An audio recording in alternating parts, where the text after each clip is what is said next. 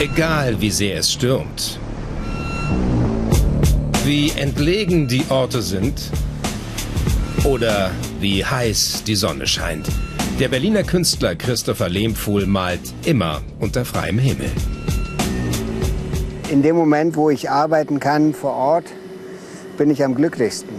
Ja, weil dieses, äh, dieses Panorama wirklich real zu erleben, die Temperatur, das Licht zu spüren auf der Haut, die Geräusche wahrzunehmen von der Stadt und der Umgebung, ist essentiell wichtig für meine Kunst.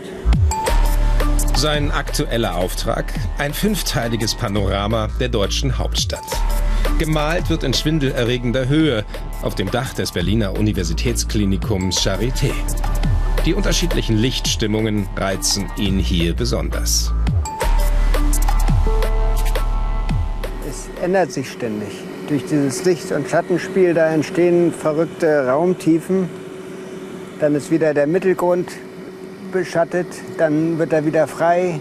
Und man ist ständig in so einem Dialog. Und dann muss man immer überlegen, ist das, was jetzt gerade sich verändert aufgrund des Lichts, gut und wichtig fürs Bild? Nehme ich das mit rein oder lasse ich es bleiben? All so eine Fragen. Seit mehr als 25 Jahren zieht es den Berliner raus in die Natur. Im Atelier zu malen für ihn undenkbar. Christopher Lehmfuhl ist Extremmaler. Er möchte den Naturgewalten etwas entgegensetzen. So wie 2014 auf der deutschen Nordseeinsel Helgoland. Wenn ich den Orkan spüre, dann ist das ja ein unglaublicher Widerstand, gegen den ich äh, arbeiten muss. Und bei mir ist es halt so, dass ich dann auch extrem viel Farbe verwende, um sozusagen dem was entgegenzusetzen. Also je extremer die Bedingungen, desto pastöser, expressiver, abstrakter werden die Werke auch. 2017 bringen Islands Vulkanlandschaften Christopher Lehmfuhl an seine Grenzen. Innerhalb von zwei Wochen malt er zwölf Bilder unter erschwerten Bedingungen. Da war äh, ein Vulkankrater, wo ich 200 Höhenmeter Farben und Leinwände hochgeschleppt habe und dann halt eben oben gemalt und alles wieder runtergeschleppt. Also da ist man danach völlig fertig. Zurück in Berlin, in 85 Metern Höhe über den Dächern der Stadt. Bei diesem Projekt plant Christopher Lehmfuhl rund 80 Kilogramm Ölfarbe ein. Ein logistischer Kraftakt.